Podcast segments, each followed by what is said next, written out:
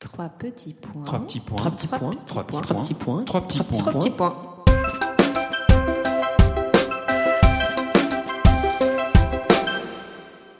Trois petits points est un podcast dédié à la littérature, aux passionnés de lecture, ceux qui détestent finir un livre, qui rechignent à le fermer et surtout, surtout qui pleurent à l'idée de quitter les personnages avec qui ils viennent de passer du temps et se sont attachés. Bonjour très chers lecteurs, ravi de vous retrouver pour cet épisode spécial Trois petits points confinés. Avec Julie, nous sommes en compagnie de Renaud Capuçon, immense violoniste de renommée internationale et désormais écrivain puisqu'il signe Mouvement perpétuel aux éditions Flammarion. Bonjour Renaud. Bonjour. Bonjour Renaud. Quel texte lumineux. On découvre ta passion de la musique, mais aussi des musiciens, ton travail acharné depuis presque l'âge de 4 ans, ta carrière impressionnante. Qu'est-ce qui t'a poussé à écrire ce livre? Quel a été le déclic? Alors d'abord, je rectifie tout de suite, je suis pas du tout écrivain, je suis simplement un violoniste qui a eu envie de prendre un stylo pour écrire. Euh, ce qui m'a poussé à faire ça, c'était ma rencontre avec Jacques Chancel il y a une dizaine d'années. Euh, il m'avait demandé d'écrire un journal, on se voyait toutes les semaines et il tenait vraiment à lire chaque semaine mes écrits. Euh, et moi, j'étais pas très convaincu, je dois dire. Ensuite, on avait un projet d'écriture tous les deux, et puis il est décédé.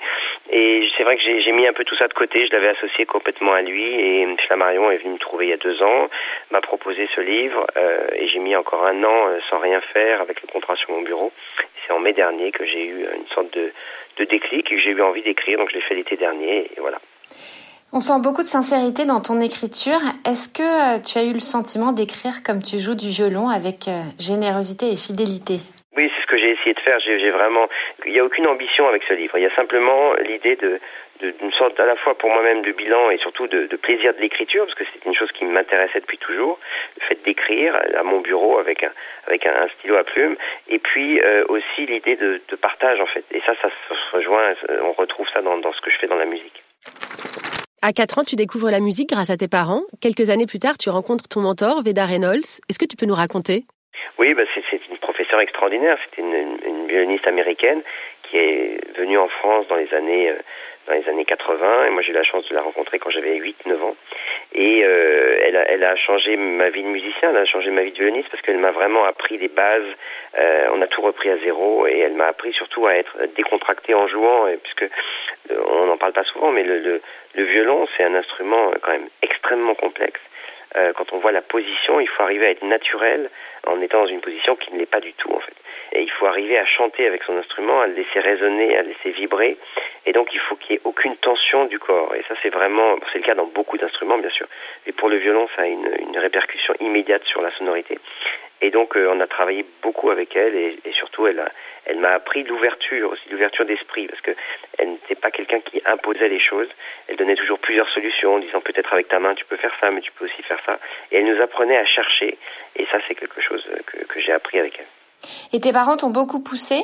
Mes parents m'ont pas poussé, ils étaient euh, en fait moi j'étais totalement passionné très tôt dès que j'ai découvert la musique, j'écoutais des, des opéras, j'écoutais de la musique au casque, j'étais totalement euh, en fait je pense que la musique me rassurait. Non pas que j'étais inquiet, mais je pense que je sais pas en tout cas j'ai ce souvenir d'une musique qui m'apaisait et mes parents ayant compris ça ayant vu qu'il se passait quand même quelque chose avec ce gamin de 4 5 ans qui était passionné par la musique, ils ont simplement euh, été très présents mais ils n'ont jamais eu besoin de me pousser. Non, ça, vraiment jamais. C'était eux qui me disaient parfois d'arrêter d'aller jouer au foot avec mes copains. Quand on te lit et qu'on te suit à travers les années, même si ton livre n'est pas dans la chronologie, on est marqué par ta passion pour ton instrument et pour la musique et par l'évidence aussi de ton choix. Euh, à l'adolescence, tu aurais pu renoncer pour avoir la même vie que d'autres, mais on n'a pas vraiment le sentiment que tu as fait des sacrifices. Est-ce que cette vie s'est imposée à toi, Renaud?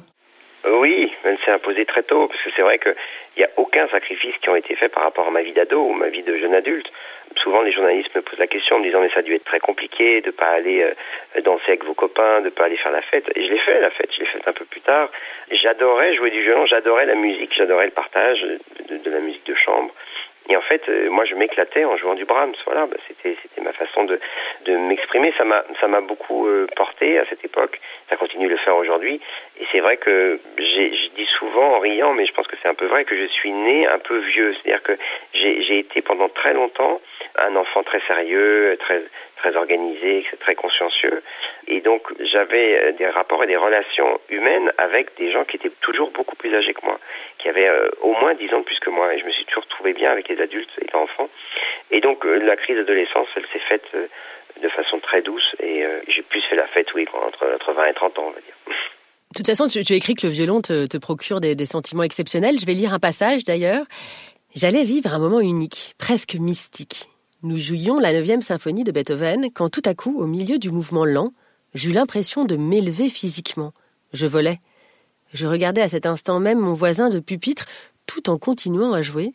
C'était un mélange de paix totale, de sérénité, d'élévation, un moment de grâce. Nous volions en musique. C'est ce que tu ressens, Renaud, quand tu joues? Oui, c'est en fait ce moment-là, c'était la première fois que j'ai ressenti cette espèce d'impression de, voler, de, de où on, on, quitte la terre, quoi, où, la musique nous emporte complètement. C'est la première fois que je l'expérimentais moi-même en jouant. Je l'avais expérimenté en entendant de la musique. Et donc, à ce moment précis, euh, dans ma tête, il se passe quelque chose de quand même très clair. Après ce moment-là, je décide de, je comprends en fait que ma vie va être musique et pas violon. C'est-à-dire que le violon va être l'instrument qui me permet de faire de la musique et pas l'inverse. Et c'est vrai que jusqu'à ce moment-là, j'étais complètement dans mon travail très sérieux, un peu comme un, comme un sportif qui s'entraîne tous les jours en vue de gagner une compétition. Moi, le but, c'était pas de gagner des compétitions, le but, c'était d'être le meilleur possible et d'arriver à faire ce rêve. Mais il s'est concrétisé dans ce moment euh, à Amsterdam, dans la 9 de Beethoven. Pour nous qui ne sommes pas musiciennes, c'est absolument passionnant de découvrir la relation qui te lie à ton violon, voire même au luthier qui prend soin de ton violon. Est-ce que tu peux nous parler du vicomte de Panette? Alors le vicomte de Panette, oui, c'est mon, instrument euh, que je joue mon violon depuis, je joue depuis 15 ans maintenant. C'est un, un Guarnarius del Jésus de 1737. Donc dans la famille des, des, des, violons très connus, il y a les Guarnarius, il y a les Stradivarius, il y a les Amati, il y a les Guadagnini. Et, et Guarnarius, c'est vrai que c'est un instrument absolument extraordinaire. Euh, et, et, donc j'ai la chance de jouer ce violon depuis euh, depuis 15 ans. Il a appartenu à Isaac Stern. Euh, c'est un violon qui est une grande richesse harmonique, qui a des, des, des sonorités graves, puissantes. Euh, et puis c'est mon partenaire de vie. Donc oui, c'est un rapport extrêmement proche et en même temps, il n'y a pas du tout d'adoration ou d'adulation de cet instrument. Euh, euh, il n'y a, a, pas de vénération non plus. C'est simplement mon, mon, partenaire de travail. Mais par contre, j'ai un respect total pour cette œuvre d'art exceptionnelle. C'est comme si j'étais face à, à un Modigliani ou un Picasso tous les jours. Il t'appartient il m'appartient depuis deux ans, donc j'ai un prêt euh, très long et très coûteux, mais euh, qui me permet de, en tout cas, d'apprécier le fait qu'il soit à moi. C'est vrai que c'est quelque chose de très différent de posséder son instrument, alors qu'avant il m'était prêté par une banque et c'était très confortable bien sûr, mais avec l'idée qu'on peut vous le reprendre à tout moment. Et ça, c'était une, insécurité qui était quand même très palpable. Et là, il est à moi et, surtout, je peux le développer la sonorité encore plus que ce que je faisais avant, parce que inconsciemment, j'ai l'impression que je le possède complètement. C'est vraiment fascinant pour pour des gens comme nous qui, bah moi, je, je n'y connais rien et de découvrir voilà toutes ces étapes que tu racontes. En fait, on ne sait pas comment se trouver un, un, violon. On, savait, on sait que les violons, en effet, on a entendu parler des Stradivarius, mais en fait, ça fait rêver. Tu, tu nous fais rêver en fait dans ton livre. Mais écoute, c'est c'est euh, le, but n'était pas de faire rêver, le but était vraiment de, enfin, tant mieux si ça fait rêver, mais le but était de partager des rencontres, des histoires qui me sont arrivées, et puis aussi de parler des coulisses, parce que très souvent, mes amis non musiciens ou qui connaissent pas vraiment cette vie de nomade qu'on a, nous les musiciens, posent des questions qui nous paraissent un petit peu basiques à nous les musiciens, mais qui sont des questions tout à fait normales, puisque euh, vous ne savez pas, vous euh, qui n'êtes pas dans nos, dans nos vies musicales, ce que, comment sont nos journées, nos voyages, etc. Et donc, j'avais envie de raconter ça aussi. Alors justement, tu parles des, rencontres, euh, tu rends hommage à de nombreuses personnes dans ton livre, des musiciens, des mentors, des amis, et bien sûr ta merveilleuse épouse, Laurence Ferrari. Euh, cela contraste avec l'idée qu'on peut se faire d'une carrière très solitaire. Oui, parce que alors il y a plusieurs choses. D'abord, euh, je pense que c'est essentiel de savoir pourquoi là où on est et, et, de remercier les gens qui ont qui ont été il y a beaucoup, beaucoup de gens qui m'ont aidé depuis, depuis que je suis né et je pense que c'est essentiel de savoir dire merci. Ça, c'est une chose euh, qui me paraît naturelle. Euh, Au-delà de ça, c'est vrai que les, carrières de, solistes, en général, sont des carrières très solitaires. Et moi, j'ai toujours aimé le partage. Et donc, euh, j'ai besoin de partager la musique avec un, pianiste, j'ai besoin de la partager avec un orchestre. Et, aussi, j'ai besoin d'avoir de, des, des rapports non musicaux avec des, des amis qui sont qui, ont des métiers qui ne sont pas du tout les miens. Parce que je suis très curieux de nature et que je, suis un peu comme une éponge. J'aime absorber, en tout cas aller boire à toutes les sources dans, quand elles sont bonnes. Et donc, euh, si j'ai des amis qui m'apportent euh, d'autres choses que la musique, moi, je peux m'en enrichir pour, pour ensuite le, transcrire dans la musique d'une façon subliminale, bien sûr. Mais c'est ce qui fait que euh, je suis finalement beaucoup moins solitaire qu'on peut le penser. Je le suis euh, dans les tournées, et ça je, le raconte aussi, parce que on a, on a un peu un fantasme du soliste comme ça qui, qui sort d'une grosse limousine et qui va dans un grand hôtel et qui se retrouve avec des grands dîners. Et des... Alors ça arrive parfois, mais à 90% du temps, on, est, on se retrouve seul dans sa chambre d'hôtel et euh, à travailler jusqu'à 2 heures du matin pour, pour le concert du lendemain. D'ailleurs, on a l'impression que tu ne veux pas t'enfermer dans un rôle, mais vivre plusieurs vies. Tu as créé et dirigé euh, des festivals, tu viens de vivre ta première expérience de chef d'orchestre, tu écris. Euh, d'où te vient cette énergie débordante? J'en sais rien, c'est euh, de peut-être de famille. Mon père est ultra actif, il n'arrête jamais. Chaque fois que je l'appelle je lui dis qu'est-ce que tu fais, il dit oh, j'ai pas une seconde alors qu'il est à la retraite. Il est dans son jardin, il fait plein de choses. Donc je pense que c'est une question de nature. Et chez moi, il y a, il y a une curiosité. voilà, j'ai l'impression qu'il me faudrait plusieurs vies pour arriver à combler toutes ces toutes ces soifs de, de, de connaissances que j'ai. J'aimerais m'inscrire à Sciences Po, j'aimerais apprendre à piloter, j'aimerais tellement de choses que j'aimerais faire. Euh, et, là, c'est vrai que ce confinement m'a donné l'occasion de non pas de faire des choses extraordinaires parce qu'on est on est quand même cloisonné chez soi, donc il y a plein de choses qu'on peut pas faire, mais euh, de, de, de, lire, de prendre le temps d'écouter de la musique avec des partitions que j'avais chez moi que j'avais jamais réouvertes, plein de plein de choses qui, qui sont euh, qui, qui me paraissent essentielles. Tu joues aussi tous les jours un morceau Oui, alors je, ça c'est une chose que j'ai commencé depuis le premier jour du confinement. Effectivement, je, je joue, euh, on est au, 40e, ce qui paraît incroyable. J'ai ce matin enregistré une chanson d'Edith Piaf, l'hymne à l'amour. J'essaie de, de, faire des choses très variées. Hier c'était Debussy, avant c'était Schubert, euh, ça peut être des œuvres virtuoses, des, œuvres, des œuvres contemplatives. Le dimanche c'est souvent du bac. Alors d'abord ça m'aide à, à, garder euh, le cap parce que les concerts sont tous annulés et que j'en suis à 60 d'annulés en trois mois, donc ça commence à faire beaucoup.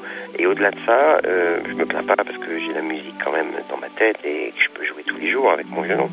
Ce qui me manque le plus, c'est le partage avec le public. C'est le, fait de communiquer en musique avec, avec un public, euh, certes avec qui je ne parle pas, mais j'ai l'impression de lui parler par la musique.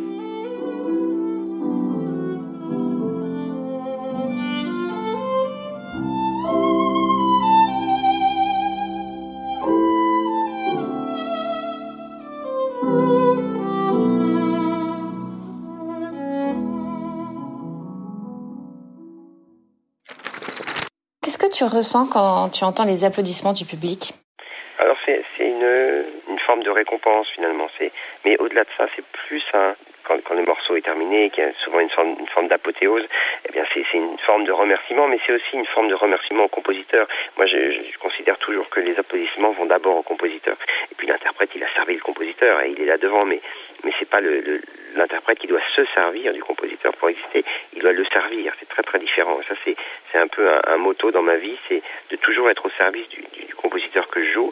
Faut pas oublier qu'on sert quand même des génies, que ce soit Mozart, Beethoven, Brahms, Schubert, Schumann, Ravel, Debussy, sont d'innombrables génies absolument incroyables qui ont écrit des musiques qui durent dans les siècles, alors que nous, les interprètes, on va, on disparaît le jour où on s'arrête de vivre. Ok, on a, on a peut-être un petit article dans un journal, une, biographie, et puis euh, les disques, une compilation qui sort, et puis ça s'arrête. Donc, faut être très très humble par rapport à ça, et, simplement euh, comprendre qu'on est, on est sur terre pour faire passer des émotions à un moment donné, et puis qu'après, ça sera quelqu'un d'autre qui jouera mon violon, ça sera quelqu'un d'autre qui jouera le même concerto de Beethoven ou de Brahms, mais avec une émotion différente. Bah, justement, puisque tu parlais de, tous ces euh, merveilleux euh, musiciens, ton répertoire musical est immense, on a le sentiment que tu ne t'imposes aucune limite. Euh, tu rends hommage à Strauss, Mozart, Bach et surtout Brahms, mais les compositeurs contemporains ne sont pas en reste. Beaucoup ont d'ailleurs composé pour toi. En musique comme dans la vie, tu dirais qu'il ne faut pas s'enfermer dans un style?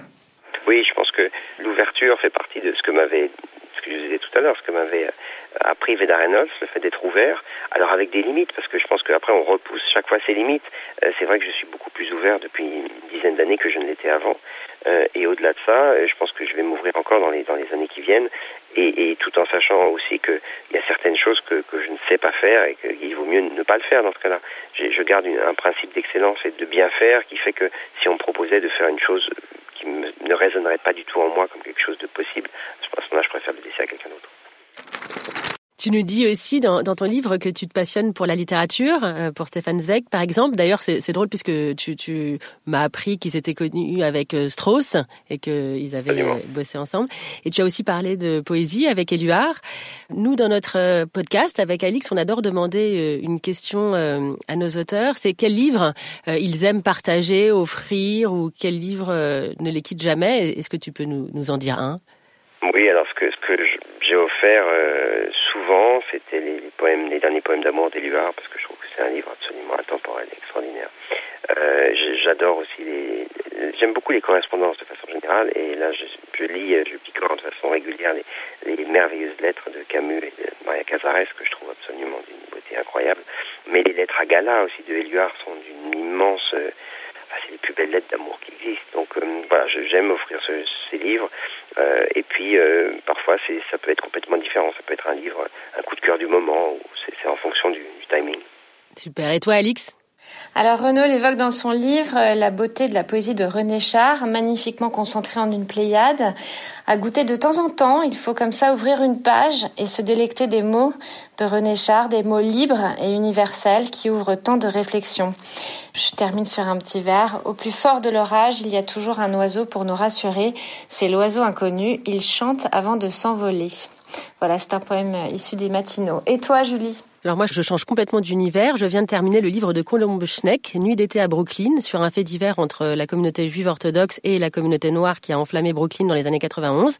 Et Colombe était à l'époque une jeune journaliste euh, envoyée par Le Monde à New York et elle, a découvert, voilà, en direct cet embrasement.